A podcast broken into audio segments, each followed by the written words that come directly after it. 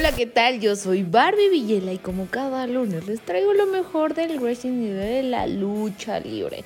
Esta semana pasaron muchísimas cosas y otras muy lamentables. Comencemos. Estás escuchando Legión Lucha con Barbie Villela. Nuevamente el wrestling y la lucha libre están de luto. La semana pasada, la lucha libre vivió un par de momentos muy trágicos. Nuevamente, ya que perdimos una leyenda de WWE y una joven promesa de la lucha libre. En fin, las noticias que no son nada fáciles de dar. Lamentablemente, la leyenda que conformaba parte de la NWO Scott Hall falleció el lunes pasado a los 63 años de edad. El célebre luchador sufrió el pasado sábado tres ataques al corazón tras complicaciones derivadas a una operación de cadera y con esto fue necesario que lo conectaran inmediatamente a un soporte vital. Y tras unos días la familia del luchador decidió desconectarlo para darle un eterno descanso, una decisión muy difícil. Y una noticia más que jamás imaginé dar es que también la lucha libre mexicana volvió a estar de luto tras el sensible fallecimiento de Black Warrior Jr un joven luchador que apenas de 22 años, quien había sufrido algunos percances meses anteriores, afectándolo de la columna. Tras esto, el fatal final fue un deceso. El mundo de la lucha libre realmente lamentó esta noticia, pues el hijo de Jesús Toral, Black Warrior, prometía para ser una de las mayores estrellas de la lucha libre mexicana. Pronta resignación a toda la familia y saben que los quiero mucho.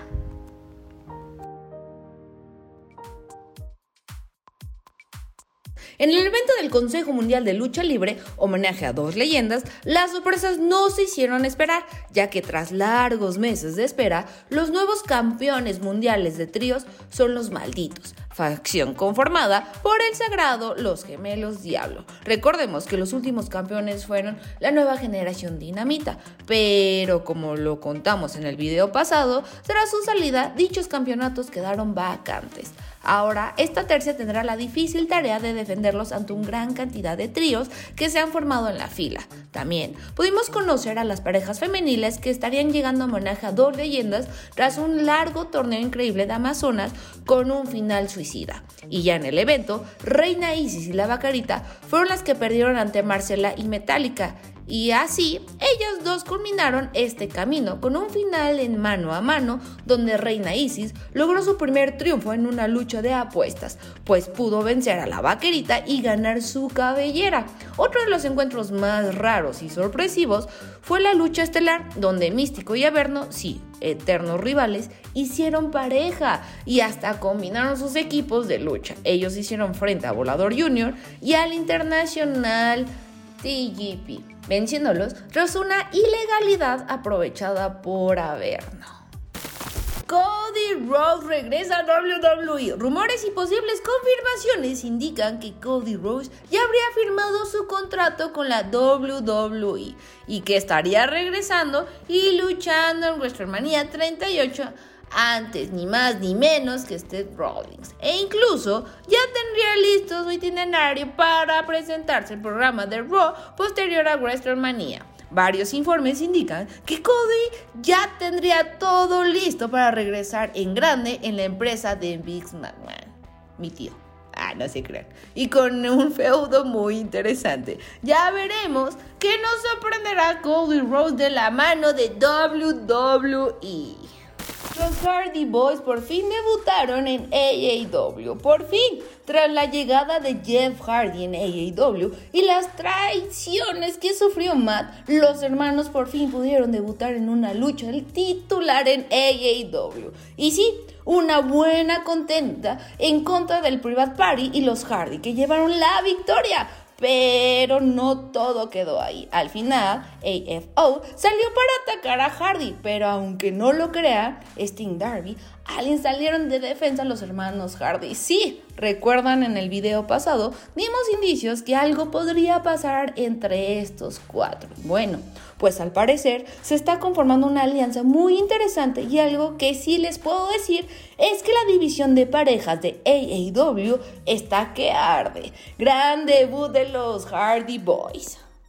Qué tremendo luchón en AEW Dynamite. Se dio el tan esperado duelo, el del poder mexicano femenil. Salió a flote, sí, tenemos nueva campeona mundial femenil de AEW y es mexicana.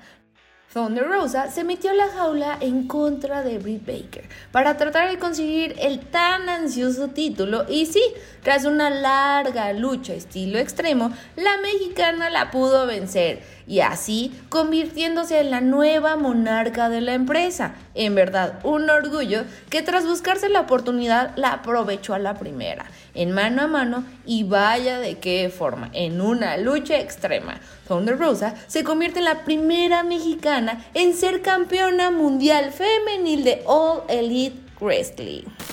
Hoy les tengo un chismecito a todos mis seguidores la ex luchadora de WWE, la guapérrima Tony Storm, dio a conocer que abrirá su perfil en aquella ya famosa aplicación OnlyFans. Y sí, la güera de 26 años de edad abrió su OnlyFans y para increíble que parezca, y haciendo un poco de matemáticas, la luchadora recaudó en menos de una hora 10 mil dólares. A la madre.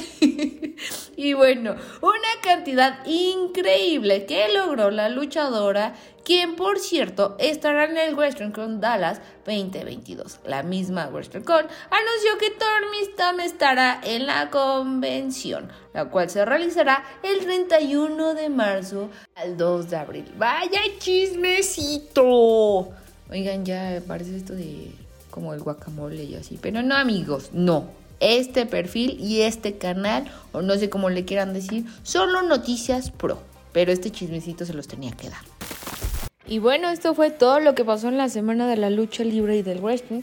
No fue una muy buena semana para la lucha libre, pues muchas pérdidas, pero en fin, el show tiene que continuar. Les mando un beso enorme y que esta semana sea chingona. Les mando muchísimos besos. Bye bye. We are a legend.